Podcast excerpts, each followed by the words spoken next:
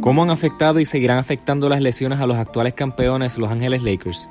Hablamos sobre la terrible racha de los Houston Rockets, el trade deadline y más en este episodio de Desahogo Deportivo.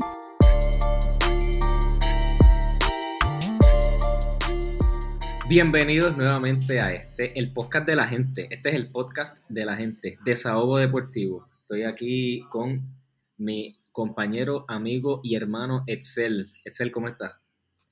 Gracias, Yamil. Estamos muy bien, gracias a Dios. Este, un día cargadito de trabajo, pero ready para grabar hoy. Como cabe mencionar, ya lo mencionamos en las redes, pero ahora nos movemos a que los podcasts van a salir jueves, o espéranos los jueves. Y nada, estamos muy bien, Yamil. Tenemos matrícula baja. Hoy nuestros compañeros Martín, Mono y Yadier no pudieron estar con nosotros, pero se necesitan dos para este podcast semanal de Desahogo Deportivo. Pues así mismo es, este, y aunque tenemos matrícula bajita, estamos muy cargados de temas. Así que vamos a ver cómo, cómo lo, manejamos. Pero hay un par de cositas que discutir. Mira, como todos saben, eh, Lamelo tuvo una lesión eh, hace unos días atrás, tuvo una lesión en la muñeca derecha. Eh, y ¿verdad? Ya lo operaron, lo operaron el día de ayer, ayer martes, o sea, el 23, hoy, hoy es miércoles, eh, para los que nos están escuchando en días posteriores, el 23 de marzo lo operaron. Pero va a ser reevaluado en cuatro semanas y esto abre una posibilidad a que pueda volver esta temporada. Obviamente no vamos a poder especular, no vamos a poder decir con claridad si vuelve o no, pero eh, de, de ser el caso de volver esta temporada, ¿tú crees que él pueda hacer una racha nuevamente y ponerse en las primeras posiciones de Rookie of the Year? Mano, yo no, yo no entiendo el rookie ladder, porque no van, o sea, no es que va un montón de que él se lesionó y ya en el rookie ladder él está sexto. O sea, dio un drop de cinco posiciones hasta la sexta en cuestión de nada. So, eso nos puede decir a nosotros que y me está bien extraño como que el rookie ladder sea tan este, tight, como que tan cerca el uno del otro para él con par de juegos, él bajará a la sexta posición. La realidad aquí es que respecto a tu pregunta, yo no creo que él vuelva a remontar, porque si estamos hablando de que él vuelva a jugar en los últimos juegos, él tiene que venir este, con una restricción de tiempo cuando vuelve a entrar a cancha, si es que vuelve a entrar en cancha, y el proceso de integración debe ser bien leve y, este, progresivo. Y ya para eso, lo que son Anthony Edwards, lo que son Harry Burton, que son los frontrunners de este rookie, ladder, pues ellos van a seguir calando posición, calando puntos, y se le va a hacer bien difícil el venir de atrás sin, o sea, no, y no quitándole mérito al excelente jugador que es la Ball. La realidad es que, como yo dije en un podcast anterior, aprovechó la, oportunidad de que Graham se lesionó y tomó la batuta de Poinga el titular y pues tenía, tenía Charlotte creo que sexto. So, era, tenía un fuerte caso para ser el front run el primer lugar del Rookie of the Year, pero la ausencia que va a tener le va a costar ese Rookie of the Year. Porque Anthony Edwards y Harry Burton van a seguir produciendo. ¿eh? Es lo mismo que le va a pasar en Beat con el MVP. Igual que aquí. Mm. Porque en Beat va a volver a jugar. Pero son muy fuertes los candidatos que le siguen detrás que no es como que él puede recuperarse fácilmente. Eso no creo que ya él perdió ese Rookie of the Year. Mm. Sí, no, tú crees, tú crees, digo, el, definitivamente el, la carrera por MVP está mucho más cerrada de lo que yo pensaba. Y ciertamente un par de semanas pueden alterar totalmente ese ladder. En términos del de rookie, también estoy de acuerdo contigo. Los primeros dos, por lo menos, eh, lo que es Anthony Edwards y Halliburton, sé que han estado jugando sólido, especialmente, bueno, Anthony Edwards ha sido algo más progresivo. Eh, Halliburton ha sido relativamente consistente desde el principio, ha aportado eh, significativamente desde el principio, quizás no poniendo números tan impresionantes ajá, como, como estaba poniendo la Melo y, últimamente Anthony Edwards, pero, pero siguen ahí, por lo menos Halliburton está ahí. Y yo sé, yo sé que tú quieres ver a Halliburton treparse ahí el primer lugar. Yo sé que tú lo deseas con todo tu corazón. Yo, yo con todo mi alma, pero, pero, te falta un pero ahí. No, no, es que, que yo no te subestimo. Mira, yo aprendí a, a, no subestimar a Excel cuando él se empeña con algo, porque pasó con Conley. Yo honestamente podía ver las razones por las cuales él decía que quería ver a Conley en el All-Star, pero honestamente yo no, yo no pensaba que él fuera a ser All-Star. Y de hecho, o sea, ¿verdad? Podemos decir que, entró, entró, por, sustituyendo a alguien, pero como quiera. a dos alguien, a alguien, porque de, Booker fue por David y Conley fue por Booker. So, si David mm. jugaba, ni Booker ni Conley iban a estar en el All-Star. Ajá. Pero terminó entrando, vamos. Y esto pueden ser, ¿verdad? Cosas pasan. Cosas pasan y puede ser que este año a lo mejor Halliburton no era el mejor rookie y termine ganándoselo por lesiones o cualquier otra razón extraordinaria. Hay que ver cómo afecta eso el, el regreso de Malik Beasley ahora a Minnesota. Eh, cómo afecta eso a Edwards. Y la rotación, los minutos y demás. Así que eso estará por verse. Vamos a ver si Halliburton se lo lleve. Vamos a ver. Vamos a ver, queda, queda. Como vemos que la carrera está bastante cerrada, o sea, cada juego cuenta. Sí, eh, celebraremos contigo, no te preocupes. Mira, tengo un bochinche, tengo un bochinche. Mira, cuenta, porque siempre hay, siempre hay cabida para el bochinche aquí. Pascal Siakam. Le dieron una multa, sí, le dieron una multa de 50 mil billetes, 50 mil toletes. Esto fue en el, en el juego del domingo contra Cleveland, o sea, a raíz de ese juego. Resulta que al final del juego, eh, Pascal Siakam eh, tuvo un intercambio con el coach Nick Nurse. Parece que le dijo unas cosas inapropiadas. Y pues a raíz de la frustración, ¿no? Vamos, este, la realidad es que Toronto, uno, lleva una racha de nueve, ahora, bueno, ahora son nueve, nueve derrotas consecutivas. Y Encima de eso, pues en ese juego eh, a Siakam lo sentaron en el cuarto cuarto. Así que quizás todas estas cosas, ¿verdad? Acumuladas, puede ser que hayan resultado en ese comportamiento de Pascal Siakam. Y lo multaron, pero de hecho no es la, no es la única vez que lo han disciplinado este año. Esto pasó también en... ¿Verdad? En el... En el, no, jugó, yo creo. No, el 31 de diciembre, el 31 de diciembre él se fue cuando después que él hizo, él se fue por foul, por falta, y se fue antes de que acabara el juego. Se fue para los camerinos. Mm, y entonces. Me acuerdo, pero no este me acuerdo de la penalización. O sea, él lo quitaron, sí, él, estuvo sin jugar un juego. Eso fue. O sea, él no jugó, perdón, él no jugó el 31 de diciembre contra los Knicks porque entonces, este, en un juego anterior salió por falta. Así fue la cuestión. Exacto, lo penalizaron con que no iba a jugar el próximo juego porque te saliste antes. Exacto. Este, así que nada, no sé si, no sabemos si esto, ¿verdad? Pues es a raíz de, la situación actual de Toronto. Que sabemos que Toronto empezó la temporada eh, un poco como que turbulenta, la cosa está un poco turbulenta, e hicieron una buena racha y ahora otra vez están en una, en una mala racha, entonces perdiendo nueve juegos consecutivos. Y entonces ahora tú ves a Toronto en esta posición de que de hecho están en, conversaciones con varios equipos para potencialmente cambiar a Kyle Lowry y a Norman Powell.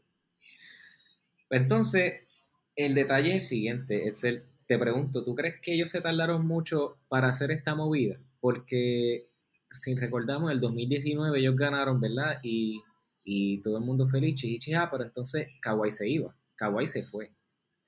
Era ese, el, era ese el momento, era ese el momento indicado para entonces comenzar a moverse, porque entonces tenías a, Ibaka y a Marc Gasol que estaban en un, expiring contract, o sea, el contrato se le vencía ese año también.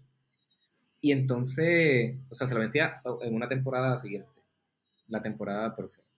Y, y encima de eso, pues, ¿verdad? Pues lo que pensamos en lo que hizo Dallas en el 2011, que ellos ganaron, eh, ok, vamos a romper el equipo. Mark Cuban dijo, ok, vamos a romper esto, que, o sea, rompan el equipo. Así que yo pensaría yo, hubiera sido esa la mejor manera, sabiendo que Kawhi Leonard, que era la pieza principal de ese equipo, se iba, ¿O tú crees que estuvieron bien esperar un poco más y, han retenido valor? O sea, Kyle Lowry y Norman Powell han retenido su valor. Mira, este, yo sí siento, es que eso le sucede a muchos equipos, como que tú tienes que ver los contratos que los jugadores de los, o sea, los contratos de tus jugadores, o sea, esos contratos de tus jugadores que expiran. Y en este caso, expiraba el año entrante después el de Margasol, el de Danny Green, creo. No, el de Ibaka y el de Margasol. Dos piezas excepcionalmente claves para la defensa. Gasol, es verdad, pongamos, pueden decir que está gordo, pueden decir que no se mueve, pero eh, la comunicación defensiva, la inteligencia defensiva que ese hombre trae a la rotación, muchos coaches y muchos jugadores lo, lo sobresaltan porque es real no todo este tienes que mover, tú tienes que comunicarte y tanto Ibaka que se mueve y es excelente en la defensa, ellos pudieron hacer un run el año pasado, por poco eliminan a Boston, ¿me entiendes? Ah, tuvo esa serie siete juegos. Sí. Pero sí siento que a la salida de Kawhi ellos tenían, ellos se confiaron que tenían las piezas necesarias para ser contendores nuevamente. Y por poco lo son. Pero se les pasó de que ellos tenían eso, esos contratos que expiran, ¿qué ocurre? Se van esos contratos que expiran, cae tu equipo y por, y por consiguiente los valores pueden bajar. Pero no creo que bajen tanto los de Kyle Lowry, los de Fred Van Vliet, pero ahí tú llega la pregunta, ¿a qué enfoque yo le voy a dar a mi equipo? Porque ahora mismo, estando en el sótano, este, yo necesito moverme. Estando arriba, como buenos contendores, tú le podías sacar piezas a Margasol, le podías sacar piezas a Ibaka, le podías sacar, ¿me entiendes? A esos jugadores que te elevaron a, un, a un campeonato y te elevaron el juego. Pero ahora mismo no están. ¿Y ahora qué piezas tú tienes? Norman Powell, que es excelente. Pero no es lo mismo un paquetito de Ibaka y Norman Powell y te traigan un Bradley Beal que estaba en conversaciones, ¿me entiendes? esa, ese reaccionar a los contratos que están por expirar y pues no, no recibir lo que tienen en valor ese momento, esperar, se van y ahora tienes la pregunta si tu jugador franquicia lo va a cambiar o no, o estás bien con lo que tiene. Yo siento, y yo lo dije ya en un podcast, que a lo van a cambiar. Y tuvimos un debate ahí con Martin de la lealtad y, eso y es real, se da y es real, pero Toronto es una franquicia que tiene que mirar también, es un negocio y si le puedes sacar algo a, a Lauri, par de este, jugadores claves para el futuro de Toronto, debería, debería hacerlo. Lauri todavía puede ayudar a cualquier equipo campeonil a, a elevarlo, a elevarlo aún más. So, lo que pienso es que Lauri se va a ir, Norman Powell disculpa, Norman Powell en un cambio, pero definitivamente a tu pregunta, tenían que reaccionar con las piezas que tenían con la salida de Kawhi respecto a sus contratos, porque ahí podían sacarle varias assets para su equipo. Dejaron que, se, fueran. Sí, no, y eso, eso, ¿verdad? No necesariamente es tan fácil. o sea, ahora mismo acá yo me imagino que, bueno, sí, no, ese es obvio, pero en ese momento que ellos estaban ahí como que en el tope, quizás el GM como que, oye, podemos, a los que no esté Kawhi, quizás podemos hacer un run adicional. O sea, como que a lo mejor uno no es necesariamente el más racional, o quizás uno piensa que uno puede hacer un run, eh, objetivamente, quizás uno piensa que uno puede hacer otro run, pero te falta Kawhi, no, va, no es lo mismo. Entonces, pues, se requiere babilla, porque ahora mismo con Dallas volvemos. Eso requiere babilla, reconocer, ok, ganamos este año, pero pero el, próximo año yo entiendo que no vamos a ganar.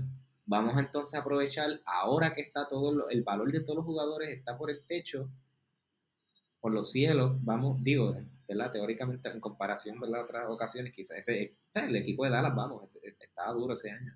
Pues vamos a sacarle valor a las piezas y vamos a empezar otra vez. Y les pues salió, les salió la jugada. Llegaron al sótano, cogieron el pick y adivina quién tienen. Nada, tienen a Casi nada. ¿Sabes? Pero esas cosas pues requieren, requieren babilla y visión. Y no siempre es tan fácil.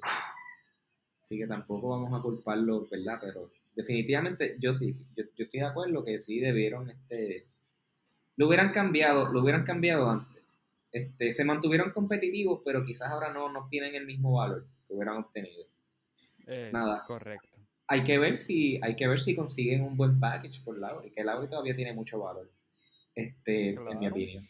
Y, y Norman Powell, si pueden poner los dos en un package, eso les va a traer mucho más todavía. No sé si los pongan en un package o si los cambian aparte. O sea, con ¿no? Y, distintos que, equipos. que- y que te tengo que decir que es un temita que tenemos más adelante, pero no quitemos la posibilidad de.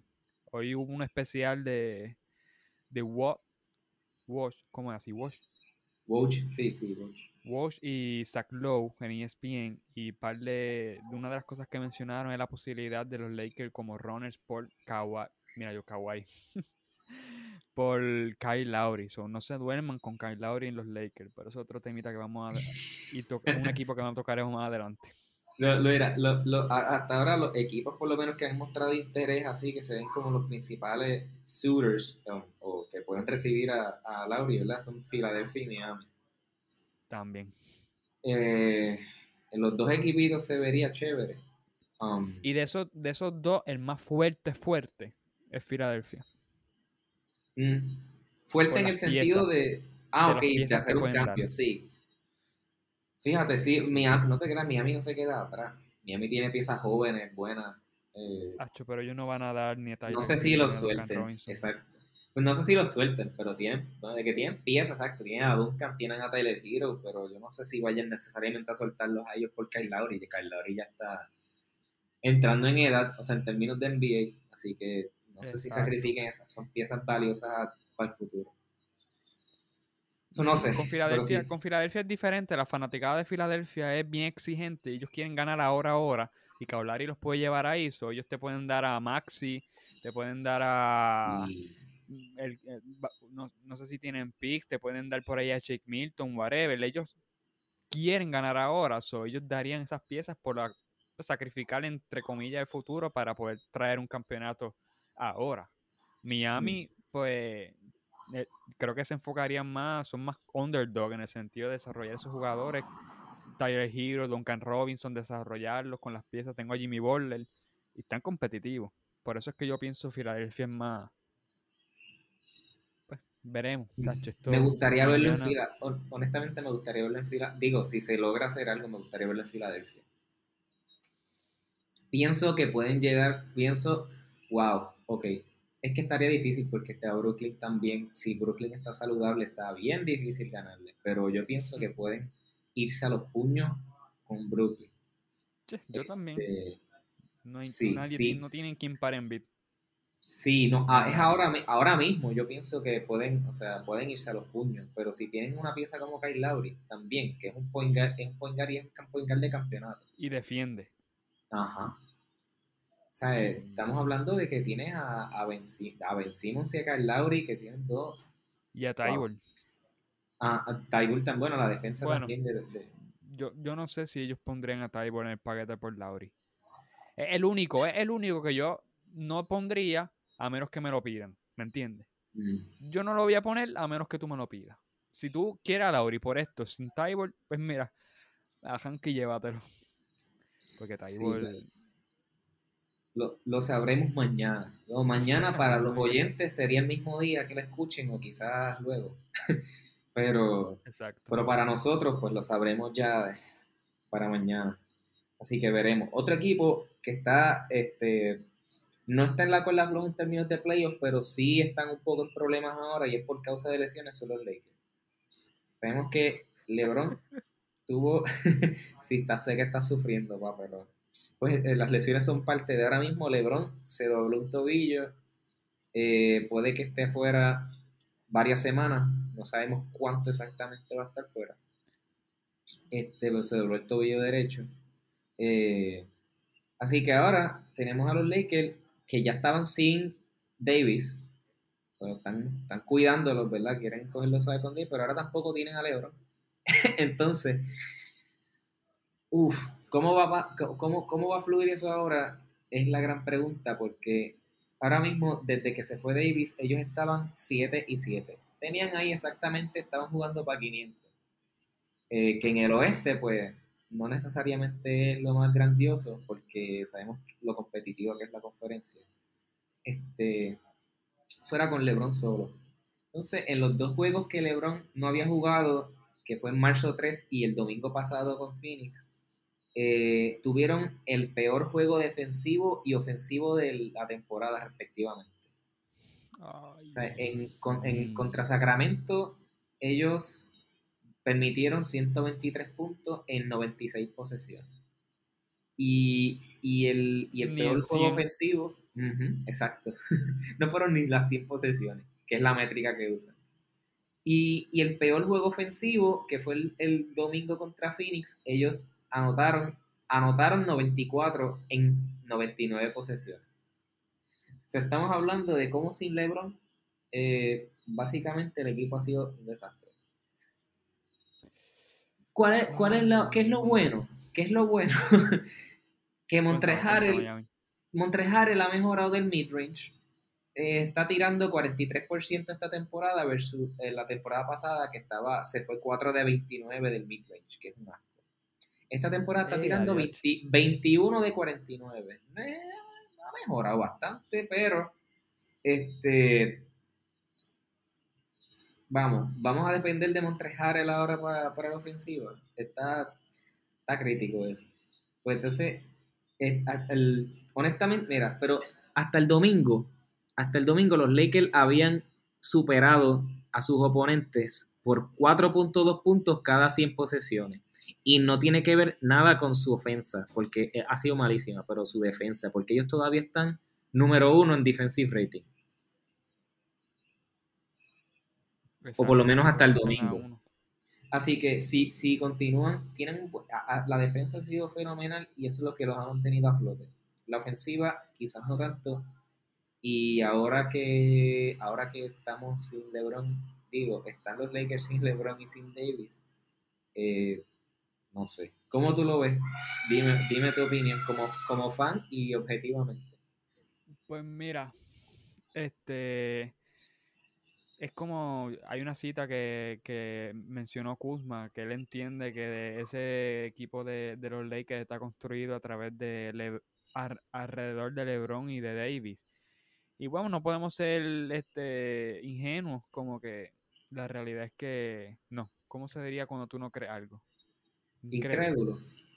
Eso, no podemos ser incrédulos porque la realidad es que son la top 5 top 10 jugadores de, de la NBA ahora mismo pues tú construyes a, través de tu estrella. Pero eh, eh, le, están, le está sucediendo lo mismo que le sucedía a Dallas. Dallas tenía el mejor offensive rating la pasada temporada y era porque eran top 10 en, el porcentaje de tres puntos. ¿Sabes cuánto está promediando los Lakers hoy? 35% de tres. La liga, la liga tiene porcentaje de 3, 36.7. Y adivina Yamil, adivina quién está tirando mejor porcentaje de triple por encima de la liga. Menciona un jugador. Porcentaje de triple en, el equipo de los Lakers. Ajá, la liga, la liga está promediando 36.7% de 3, el promedio. un jugador fuera de LeBron y de Davis está promediando más de 3 que 36 de 36.7. Este quiero hacer quiero hacer un buen guess, pero no sé. Te voy a decir que el Pope. No, Gasol. Gasol. Gasol. Gasol con 38%. El resto, fuera de LeBron y de Davis, están tirando menos de 36.7. es un desastre. O sea, ellos podrán hacer el kick, el, drive and kick, este, como que penetrar y pasarla afuera a, los tiradores. Schroeder puede crear muchas ofensivas, Harrell también puede sacarla afuera, pero no están encestando el triple. So, la realidad es que ellos en parte están struggling o están en un slump. La principal es LeBron, LeBron y Davis fuera. Es el primer slump fuerte de calibre. Pero el segundo, el que los como que lo, el checkmate, el checkmate como tal, es que no están metiendo el triple, tienen un 35% y desde que LeBron se fue, bajaron a un 33% de tres. Mm. So, eso está terrible. Y eso los pone en aprieto ahora para el trade deadline, porque ellos, eso le cambia la perspectiva que ellos tendrían si tuviesen a sus dos estrellas. A lo mejor no iban a ser tan agresivos al trade, al trade deadline con la estrella en cancha, pero al no tenerlas y ver el impacto que ha ocasionado que ellas estén ausentes, Pues mira, los Lakers necesitan objetivamente un tercer centro. Un poco más atlético, rim, rim protector, así como Magui. Magui un poquito más. No bajar de Magui. Pero así, mm. ese estereotipo de centro, ellos lo, ellos lo necesitan. Y adicional, el arquetipo, el arquetipo de, de jugador que es defensor y mete el triple. Le llaman el 3D guy. Como que un Covington, un PJ Tucker que mete el triple de, o sea, mete el triple de la esquina y defiende como un monstruo. Eso, ese arquetipo de 3D guy que mete el triple y defiende es lo que necesitan ahora. Y si no lo pueden conseguir, pues alguien que pueda crear, este, crear ofensiva como Schroeder. Es como que muchas las exigencias, pero la realidad es que ese es el problema que tienen. Ahora mismo, este, el frontcourt más alto de los Lakers está afuera. Gasol, David y LeBron. Quedaron expuestos contra, contra Phoenix. Phoenix metió 46 puntos en la pintura. 10 de 13 de Ayton, mano. Fue ridículo. So, se, le, se, se expuso el size que ellos tienen, o sea, el lack of size que ellos tienen ahora mismo. O sea, no tienen altura. So, repito, necesitan un tercer centro que sea atlético y un rim protector. Necesitan un, este, un 3D guy como que, un, que meta el triple y defienda. O un creador de ofensiva para este trade deadline. O el buyout market. No sé. Pero la realidad es que ah, dependiendo de lo que consigan ahí, la ofensiva no va a salir a flote con la ausencia de LeBron y de Davis si ellos no por lo menos te meten un 38 a un 40% de 3. No, este. Yo no lo veo, no sé, no lo veo muy. No lo veo alentador en, el, en términos de. En términos de, de los standings. Pero pienso que a fin y a postre lo, que esto va a traer quizás es un poco más de dolor de cabeza en los playoffs. Si ellos caen muy abajo, si LeBron está mucho tiempo afuera, si Davis no regresa a tiempo, si ellos no realizan alguna movida que los ayude por lo menos a mantenerse un poco más a flote, honestamente, honestamente no sé si hagan algo. No, no sé si vayan a hacer algo. Pero eh, lo peor que puede pasar es que ellos caigan como octavo o una cosa así, o que, que tengan que estar en el play y que en la primera ronda entonces se vean con un equipo como los como Utah, los Clippers o una cosa así, eh, y tengan que sudar desde la primera ronda. Y la realidad es que este, yo leía a un periodista de los Lakers, se llama Jovan Buja, y él dice que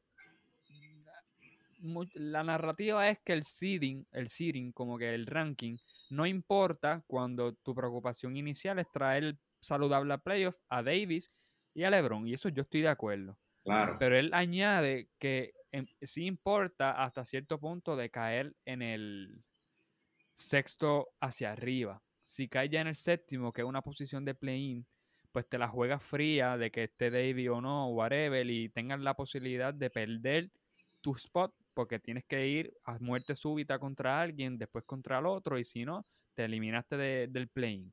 Ya en sexta posición tienes que esperar que se acomoden los eso, el playing tournament hasta que se acomode la posición 7 y 8, y son juegos que ellos pueden descansar. Ya desde el séptimo al 10 están compitiendo en un playing para después playoffs. Es como dos competencias en una. So, él recomienda que, podrán, que no bajen más de sexto. Obviamente, tomando como prioridad lo que mencioné, que el descanso de estos estas dos estrellas es primordial. Para, para efectos de considerarlo de play, ahora mismo están cuatro juegos por encima de la séptima posición, que sería entonces los San Antonio Spurs, que están entonces estarían en play tournament. Y esos cuatro, cuatro, juegos, eso no es nada. Cuatro juegos no es mucho. Y queda un montón de temporada todavía. Así que veremos, no sé, vamos, o sea... Que metan el triple por lo menos. vamos a ver, vamos a ver qué hacen, pero yo, yo confío, yo entiendo que deben, yo entiendo que deben pasar la prueba. Yo digo, ¿verdad? Yo no, de manera objetiva, sin ser fan de los Lakers, porque obviamente tú vas a querer que, que, que salgan sí o sí.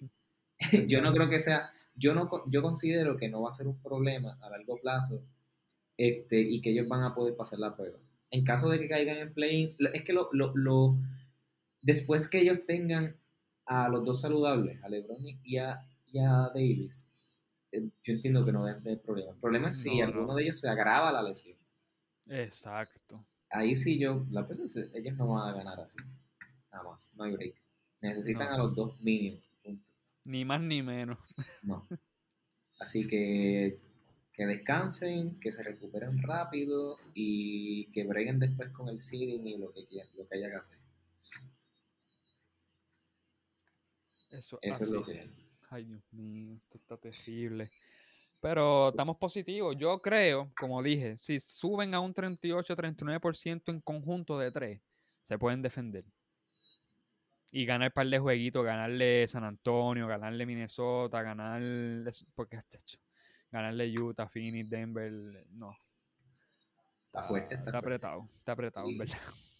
Sí, pero, pero si, hay un, si hay un equipo, mira, si hay un equipo que no va a llegar al play por cómo está jugando, son los Houston Rockets. No, y Mira, es un, playoff. ¿Me puedes explicar?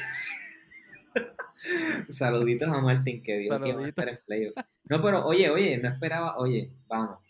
Con todo y trade de Harden, como que yo no esperaba que fueran a caer tan abajo, porque, ok, 20 juegos consecutivos perdiendo. 20 juegos. 20. o sea, 20. Bueno, la libraron, la libraron con Toronto hace unos días. que ahora Toronto tiene nueve perdidas consecutivas. Pero, Yo creo que solamente hay dos equipos que han perdido este, más veces seguidas que ellos. No recuerdo los nombres de los equipos, pero ellos son el tercero, yo creo, que tienen más derrotas consecutivas. dices en la historia? Yo creo que sí. Yo creo que uno de ellos era Filadelfia, hace unos años atrás. Este, no recuerdo cuántos fueron, pero entiendo que el equipo de Filadelfia hace unos años atrás también tuvo una racha, pero malísima. Este, pues Houston, oye, eh, eh, ¿qué tú, ¿qué tú consideras que fue la razón de esta mala racha? Porque yo sé, o sea, podemos decir que fue fine el trade de Harden, como que después de la era post Harden, pero Houston no tiene un mal equipo. Y yo sé que no. han estado saludables todo el tiempo, pero, pero wow. Mira, Yamin, después del trade de Harden, ellos tenían la mejor defensa. ellos ganaron un par de juegos. Ellos estaban peleándose la posición 10, creo. Pero este, las lesiones, las lesiones le afectaron. El principal, el principal jugador que se afectó fue Christian Wood. Lo sufrimos todos los que tenemos fantasy. Saluditos. Pero Houston sufrió a Christian Wood. Él, él, cuando él estaba en cancha, él aportaba 15 puntos adicionales en la ofensiva cuando él está en cancha. O sea, on and off. Un tipo que te promedia 15, que te, te, te aporta 15 puntos adicionales a tu ofensiva cuando él está en cancha, se te fue por casi más de dos semanas, tres semanas creo, o un mes, no recuerdo. Este, también John Wall está entra y sale con, pues, con las lesiones. Oladipo también entra y sale. Plus, Oladipo no quiere estar ahí, pero ha sido más discreto que, que Harden. Él ya después de esto, si no lo cambian para el jueves, él se va a ir ya a final de temporada. So, son muchas las cosas que están afectando a la química de este equipo para que ellos puedan engranar. ellos no han jugado mucho como equipo completo, con todas las piezas, porque Christian Wood está fuera, o si viene Christian Wood estaba John Wall fuera, o Jason, eh, Jason Taylor, mira, mami, Víctor por fuera. So, no han tenido esa sinergia completa para que ellos puedan tener un construir un caso de que, mira, este es mi equipo, está completo, llevamos par de juegos y perdemos. Porque no ha sido así. So, yo le puedo dar el beneficio al, al injury report y a la falta de juego que han tenido de no poder jugar completos ellos todos juntos. So, se lo acredito a las mismas lesiones y se lo acredito también a, a la falta de química por ausencia de juegos en conjunto porque no los podemos criticar y, ah, mira, 20, pero mira, su principal, una de sus principales estrellas, que es Christian Wood, que te aporta 15, como mencioné, estaba lesionado casi un mes. John Wall no ha estado en juego. Es más, hubo un equipo, un juego que había un, una persona en el camerino, Yamin. No sé, no recuerdo qué equipo, contra qué equipo fue, pero Houston tenía solamente una persona en el camerino, en el banco. No tenían personal para jugar. So, la han sufrido. So, yo no es que ahora van a tener, no es que ahora Houston va a ser en rachas perdedoras, como que pierde 8, gana 1, pierde 10, gana 2. No. Ahora van a ganar más de lo que pierden, pero se van a quedar en el fondo del sótano. Es que es el, mira, yo lo que pasa, lo que pasa es lo siguiente, yo, ellos no son el primer equipo que tienen personas lesionadas y personas importantes lesionadas y no caen en una racha de 20 juegos consecutivos perdiendo.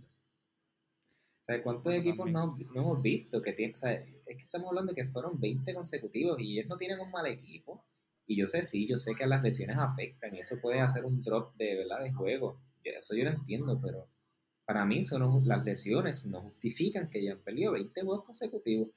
Es más, para más decirte, Houston, cuando contando los minutos que John Wall y Wood han estado en el piso, Houston ha anotado 109 puntos por cada 100 posesiones. La ofensiva no es nada impresionante, aún con ellos dos en cancha. O sea, ellos pueden, ellos después de Harden, del trade fine, ellos defendían bien y demás, pero la realidad es que ofensivamente ellos como quieran, ¿no? No encajan, no están, no fluyen tan bien, aún con los dos mejores jugadores en cancha. Es que no tienen banca Yamir tampoco. ¿Tú piensas, que el coach, ¿Tú piensas que el coach tiene que ver algo también? ¿O no? Yo, es que yo no me atrevo a decir el coach porque no ha ido, no, no ha tenido tiempo con este equipo completo. No ha tenido, no ha tenido este un roster entero para que tú juzgar al, al dirigente con este equipo completo y darle 30 juegos. No lo ha tenido. Si acaso ha tenido 15 con el equipo completo, es mucho, yo creo. Y pues no me atrevería a juzgar al, al, pues, al, coaching con, con esto. Lo que sí es, y ya lo mencioné, la banca, como que a quién tiene, tú a McLemore, House Junior, porque ya Tate está en el cuadro regular.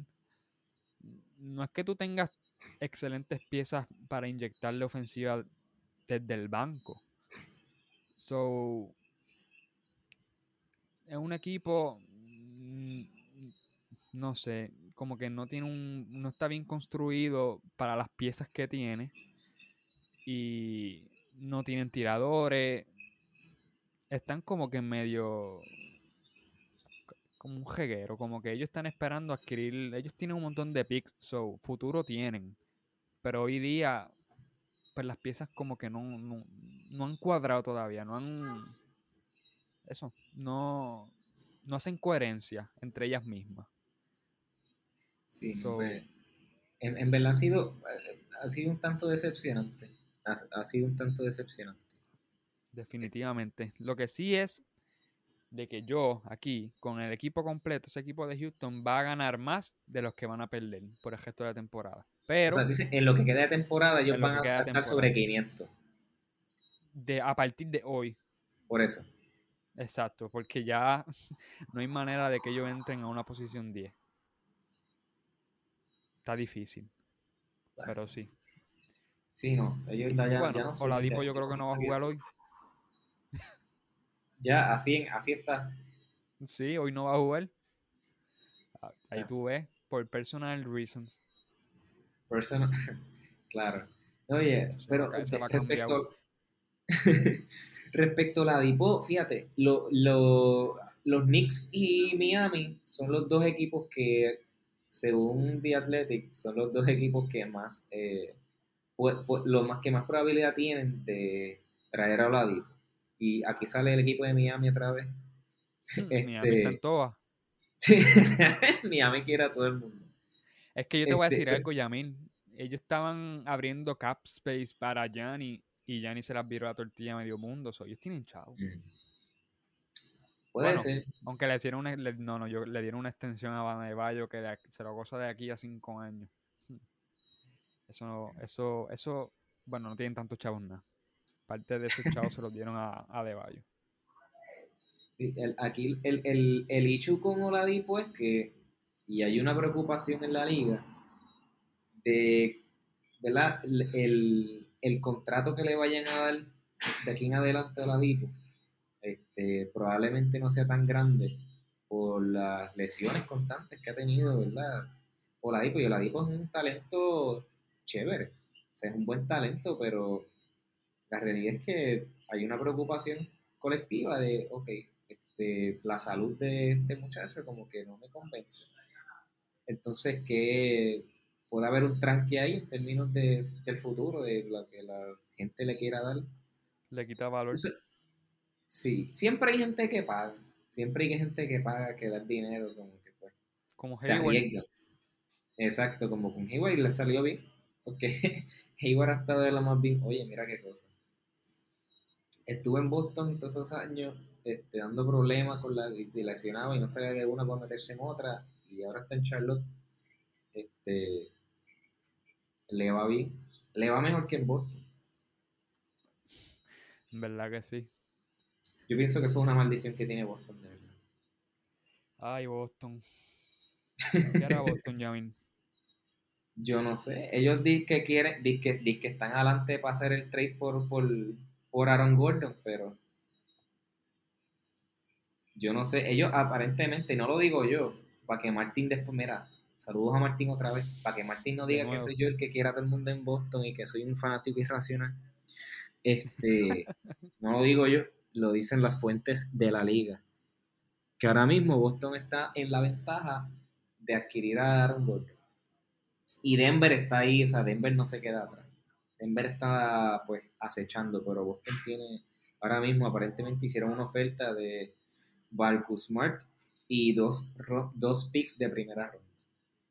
Eh, pero entonces recibirían a cambio no solamente Aaron Gordon, sino también Evan Fournier, así que no sé si incluyan otras piezas por el lado para, eh, no sé, que ambos estén de acuerdo, por lo menos en términos de, en términos del, del salary cap, sabemos que Boston tiene una excepción de 28.5 millones, así que ellos tienen flexibilidad para absorber los contratos.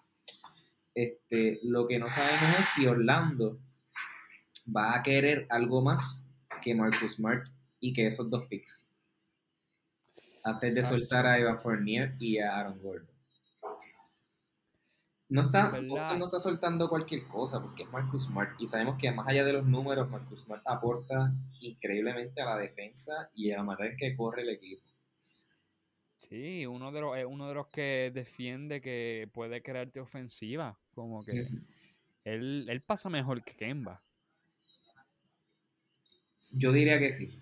Yo, yo, eso, eso es un hot take aquí controversial, pero para mí él pasa mejor y crea mejor ofensiva que Kemba Walker. Sí. es la realidad. Sí. Este, y entonces una, o sea, un buen asset que estás dando. Boston está dando parte, yo diría un parte, o si, o no, o si alguien lo quiere poner, corazón entero de, de Boston en mesa por Aaron Gordon. Ahora, el precio de Fournier, no sé qué ellos querrán. Si, yo creo que Orlando quiere o un jugador joven o turnos de primera ronda. Creo que ese es el precio. Claro. Eso lo están dando. Para Aaron Gordon. Pero a veces para Aaron Gordon, creo, para Aaron Gordon. Para Fournier, no sé el precio, no sé qué tú puedes cambiar. Pues, bueno, es que después de ahí, Yami, ¿qué tiene Boston para dar? no tienen tanto. No tienen piezas de valor per se, o sea, que no sea ni Brown, ni Tatum, ni Kemba, porque Kemba es la otra pieza así que yo diría que, es de valor. Este, lo demás, honestamente, no. Son muchos jugadores jóvenes que ahora mismo no tienen mucho valor en el mercado, no tendrían mucho valor en el mercado. Este, o veteranos, ejemplo, Jeff Tick o Tristan Thompson, ahora mismo, Jeff Tick, olvídate, Jeff Tick no tiene valor en el mercado, digo, no tendría casi valor en el mercado. Este, pero Tristan Thompson quizás, eh, no sé, Tice, Daniel Tice, pero yo no veo, no, así de valor per se, Marcus Smart ahora mismo yo lo veo como que Y a mí me duele, como fan de Boston, a mí me duele, porque obviamente Marcus Smart este, es el corazón del equipo.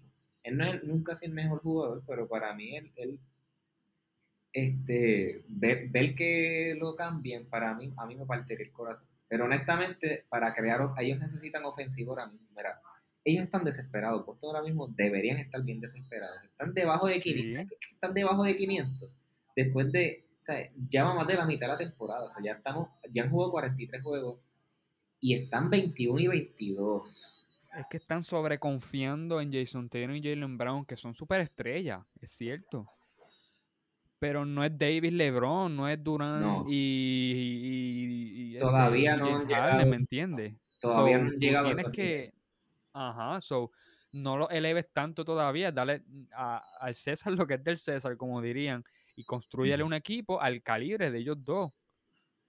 No puedes esperarle que ellos te lleven al campeonato ellos dos solos y teniendo por el ladito Smart que te ayuda y Kemba y no, necesita ahora mismo aunque duele en el alma, Aaron Gordon es un alguien que puede ayudar junto a Tice o Robert Williams, porque te puede correr la cancha, te puede tirar de tres, te puede defender tres, cuatro posiciones, y ¿me entiendes? So, y Fournier, y Fournier, honestamente, les añadiría mucho también en la ofensiva. Mucha ofensiva, mucha ofensiva, y él este crea situaciones, él te puede jugar pick and roll y sacarla afuera. Este, él te puede crear ofensiva y te metes, te pueden. Es, un, es la sustitución de Gordon Hayward, ¿me entiendes? Más o menos, sí. o sea, Gordon Hayward Es, es, mejor playmaker, pero. Sí, sí. Pero que te digo, que esa es la ofensiva que les, ellos les hace falta adicional. Sí, sí, sí, sí, estoy de acuerdo. Y. Pues, pero volvemos. No, ya Aaron Gordon sabemos como que la oferta, pero por Fournier no sabemos el precio. El otro que estaba por ahí, Yamil, era Harrison Barnes para Boston también. Sí, eso yo no creo que, yo no sé si eso se dé necesariamente. Pero, o sea, volviendo, aclarando ahí lo de lo de Fournier, yo creo, eh, yo leí que lo del package era, o sea, ese era, era Marcus Smart con los dos picks por ellos, por esos dos jugadores. no era ah, solamente por Gordon. Ah, bueno, pues. Sí, como que en el paquete estaba incluido, sí, sí. Ahora, ahora, pues te digo, yo no sé si ese es el final, como, y no sé, ¿verdad? Porque ahora mismo negociar con Danny H puede ser un poco tricky. Sabemos que, pues, este, casi siempre salen trasquilados porque han hecho trades con él. Eh, que no sé. Exacto, pero pues, Orlando no tiene que perder. Orlando si se pone y baja de posición, el próximo draft está, está repleto de talento que Sí. Ellos necesitan reconstruir y tienen a Jonathan Isaac que viene ya mismo, y excelente defensivo. Y él juega la posición que, jugó, que juega Aaron Gordon, so, por ahí vendrá Forge después, Cole Anthony, so, tienen lesionado y alguien, un buen prospecto del draft y toda esta gente que venga de la lesión, más Busevich, que, los, que, que se, esperemos que se quede ahí, pues tienen ahí buenos jugadores. A cambio, Smart, mira, tiene Busevic, tiene a Jonathan Isaac, Smart, más el pick de que tengan, muchachos. No, no, se ve, o sea, se ve lindo un equipo de campeonato, pero después ellos pueden competir. Claro, claro. No, un equipo de playoff. O sea, suena a un equipo de playoff. Por lo menos. Eh, por lo menos.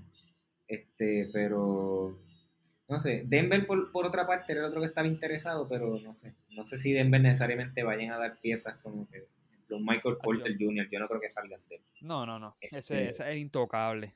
No. Pero a mí, a mí siempre me es interesante Denver, porque Denver tiene como que está, es como que está cultivo de piezas excepcionales, como que tenía Jeremy Grant, mira, una estrella en Detroit. Salieron de Malik Billy, que era un jugador de rotación en Denver, mira lo que está haciendo en Minnesota. Es como que tienen ahí unas joyas que se pulen en otro equipo y es como que, wow, todo eso tiene Denver ahí. O tenía cuando estaba Jeremy Grant, Maris Beasley. Y no te creas, Will Barton, Gary Harry, son piezas que tú puedes dar a cambio. Y son piezas que ayudan al otro al, al equipo que las reciba. Sí, sí. Denver tiene piezas, pero no sé si Denver está interesado. Es el, pues, las dos partes de la moneda. O sea, está, está por ahí pendiente, pero no tiene tanta presión como tiene Boston. Denver no tiene precio. esa es la clave. O el factor. Entonces, pues no sé, vamos a ver. Bien, yo ahora mismo, Lonzo, lo- otro de los jugadores que ha salido es Lonzo, Lonzo Ball. No sé si ellos hagan el cambio. Este es menos probable, en mi opinión. Pero eh, la razón por la que ellos harían un cambio es que ahora mismo el Eric Bledsoe y Steven Adams le quedan dos, a, los dos le quedan dos temporadas en el contrato, de contrato eh, que suman en total 90 millones. Este, y yo creo que es un poquito, salen un poquito caros. Y si ellos quieren Claro, liberar sí. un poco ese cap, pues como que Alonso Ball potencialmente sería como que, pues mira, absorbe uno de esos contratos y te doy a Alonso. este, no sé si ellos, ¿verdad? No sé si lo cambien. Y Lonzo No sé está si- jugando súper bien, mano. Claro, sería, o sea, y, y, y- y solamente son este 11 millones y es un expiring contract. Este, pero pero tendrías, o sea, tiene sentido, leí esto, esto, ¿verdad? Este, esto es una potencial razón por la que ellos quizás cambiarían a, a Alonso Ball y desde un punto de vista administrativo tendría sentido. O sea, ellos tienen a Zion, tienen a Ingram, tienen ahí por ahí a Alexander Walker que Que se podría ser quien reemplace. Sí, pero Jackson Hayes, pero la realidad es que esto sería una movida más administrativa que otra cosa. No sé si lo hagan. No sé si lo hagan. Hmm, Y puede. Quien puede cogerlo son los Clippers, ¿sabes? Es para donde se ¿tú está dices? sonando fuerte. Sí, porque a los Clippers le hacen falta un point guard. Y si tú vienes. No sé qué le den los Clippers a. a, pues, a, a New Orleans. Pero la realidad es que los Clippers con Lonzo Ball se ponen en las papas. Porque les da un point guard que puede meter de tres porque ha mejorado. Tira sobre, creo que es 40% de tres está tirando. Y este es un excelente playmaker. O sea, de calibre, elite pasando el balón, la visión de cancha. Y eso es lo que ellos necesitan fuera de Kawhi. Como que con está Kawhi son unos monstruos creando ofensiva y creando para otros, pero se va Kawhi y se vuelven un 8. So, imagínate a Alonso ahí ayudando a Kawhi y las Mm. piezas poniéndolas en su sitio. Muchacho, ese equipo. So, te lo digo porque es el que yo he escuchado que hasta podría adquirir con un beneficio contendor en Lonzo. No Veremos. sé de Eso otro equipo. Estaría, es- es- estaría interesante ver eso. Estaría interesante. para los, Mira, Mar- fanáticos de La- mira, Laurie Markkanen también aparentemente está. No que Chicago necesariamente lo esté ahí este shopping, como que le esté dando, pero, pero aparentemente ha traído atención de varios equipos. Y hay varias conversaciones por ahí. O sea, cualquiera estaría interesado en un tipo que. ¿Cuánto él mide? ¿Siete pies? Mm, sí, no sé el exacto, pero creo que está sobre los 7 pies. Siete pies, meter triple como un animal, poner bola en el piso, te- se postea. Es un. Un mini Embiid. Bueno, Y este, entonces, es que Chicago, yo no sé, yo no sé quién, es que cuánto el, cuánto el, el, el cobra, Mark Cannon, Mark Cannon, ¿lo tienes por ahí? no lo tengo. Sé que va a ser un restricted free agent después de esta temporada. Pero So, puedo buscar el dato rapidito. A ver cuánto, cuánto gana Mark Cannon. Mark Cannon. ¿Es Mark Cannon o Mark Cannon? No, no, Mark Cannon, Mark Cannon. Este, Mark ahora mismo el contrato de él es de, el contrato de él, de él es 4 años, 20 millones. Este, si estamos Barato. hablando cinco, más o menos 5 millones por 5 millones por año, creo que el, el próximo el 20 ok, esta temporada entiendo que el salario es de 6.7 millones, que como quiera es baratísimo para la calidad de jugador que. Y tienen un restricted y tienen eh, es restringido, free agent restringido esta, esta próxima temporada. Así que pues están a la merced de, de la oferta que reciban si Chicago quiere igualarlo o no. O sea, eso sí, eso es de, de ellos no cambiarlo y quedarse con Marcano. A ver si alguien hace una oferta demasiado jugosa que después Chicago no puede igualar. Se lo llevan. Veremos qué pasa. Ay, Dios mío. No sé quién va a coger a Mark Cannon. Para mí que, en mi, mi opinión, creo que se queda en Chicago. Sí, yo honestamente pienso, ok, van a llevarlo, ok, gracias por llamar. Nos vemos, no, no va a cambiar. Pienso que no, no deberían, no deberían, es una pieza muy joven, a menos que esté recibiendo bastante en valor. O sea, Chicago tiene que literalmente recibir bastante, bastante No, valor. él, él debe quedarse ahí. Él es excelente pieza y, y está jugando muy bien con Thaddeus Young ahí. Sí. Sí, este, El que, el sí, que, se- el ganado. que se salió de la rotación fue Wendell Carter, bendito Thaddeus Young lo sacó. Pero Chicago no, no puede salir de él. No, no, para nada. No, Chicago está todavía, mira, Chicago está en el, está noveno ahora mismo en la liga, está en el play, caería en el play, so tienen por lo menos ahí break de competir. play-in va a ser interesante. Sí, están compitiendo. Si fuera hoy, los jugadores, mira esto, los equipos del play fueran los Knicks, Boston, Chicago e Indiana. Y Indiana, bendito. Increíble que Atlanta esté 22 y 21, están cuartos en la liga ahora mismo. Con ese récord. quiero que sepas, sí. Eso, quiero que sepas que, este, hablando de Atlanta, esto es un, esto es una ñapa, realmente. Pero ellos, desde que está,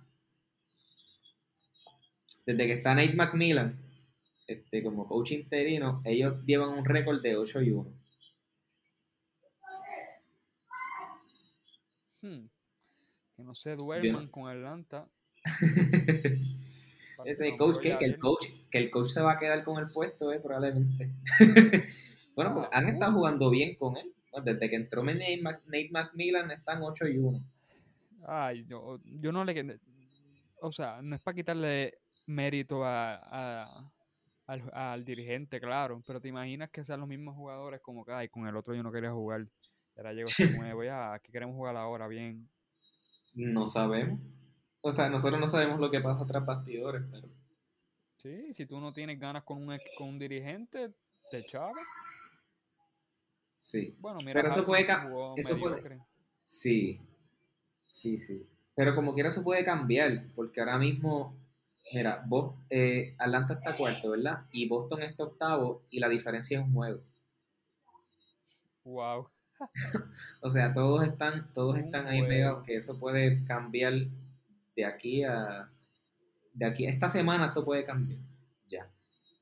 Todo eso puede cambiar. Así que por eso no me duermo tampoco. Los primeros tres puestos son los que están más sólidos. Filadelfia, Brooklyn y Milwaukee. Del, del puesto cuarto en adelante, eso puede cambiar fácil. Porque aún Indiana, que está 10, ellos, eh, la diferencia de con Atlanta son dos juegos y medio. Eso es un streak de cuatro juegos y ya se ponen las papas. Exacto. So, ya aquí todo puede cambiar. Nada, veremos qué pasa. Y aquí, antes de irnos, una ñapita, otra, otra ñapita, otra ñapita. Otra ñapa. Sí, mira, Kairi, Kairi decidió no viajar con el equipo esta semana. Este, Se les dijo, se les advirtió y vamos a gritar, se los dije. pero mira, eh, son asuntos familiares. Esa es la razón. No sabemos qué está pasando o vamos, ok. Y esto no, no voy a abundar mucho en esto porque ya, ya mismo nos vamos. Pero no sabemos, por una parte no sabemos qué está pasando, no sabemos si realmente, ¿verdad? Pues están pasando unas cosas bien delicadas en su familia, él se está viendo afectado, este, no queremos jugar con eso. Por otra parte, pues es preocupante la, ¿verdad? la cantidad de ausencias que ha tenido Kyrie esta, temporada por, por asuntos personales y pues no sé, Mano, de verdad. Y no sé quién sabe y quién no sabe. Porque no es que no es que no es que se lo cuente a todo el mundo, pero que alguien sepa y pueda decir en la prensa, sí, ya yo sé lo que es y whatever, pero no es que lo diga, pero que se sepa que alguien sabe por qué está ausente, pero no lo dicen. No que él dijo es esto y ya nadie sabe, más que él. Mm, Pues no sé. Pero anyway, ahí les dejo eso. Eh, para que piensen. y nada, creo que con esto, con esto hemos por culminado los temas de hoy. Acabamos a tiempo, es ser. Estamos, estamos ahí, Pues- estamos ahí. Pensaba que no, pero sí. Este, a todos los que nos escuchan, muchas gracias, como siempre, por su fiel sintonía. Desahogo Deportivo, estamos en Facebook, Instagram. eh, nos pueden escribir, nos hacen preguntas. Nosotros les contestamos, como siempre, lo antes posible y discutimos sus preguntas aquí. Y nos ponemos a debatir y, y las contestamos como podemos, vamos. Pero aquí estamos. Fieles a ustedes, como siempre. Gracias, Excel.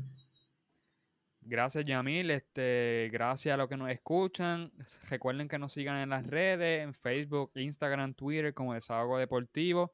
En Spotify nos escuchan, también en Apple Podcast, en Apple Podcast específicamente. Si pueden, por favor, con darle cinco estrellas y compartir, de- dejar su comentario, eso ayuda a que se expanda a quienes nos escuchan. Compartan nuestro episodio, compartan nuestro, nuestro canal, mira yo canal, nuestro, nuestras redes para que la gente nos conozca y así más gente pueda conocer de nosotros. Y nada, las preguntas que contestamos creo que fueron de Luis y de Jorge, tengo entendido. Este, así que muchas gracias por, por responder, que diga, por preguntar. Y bueno, pues muy buenas noches. Recuerden que su desahogo es nuestro contenido. Hasta la próxima.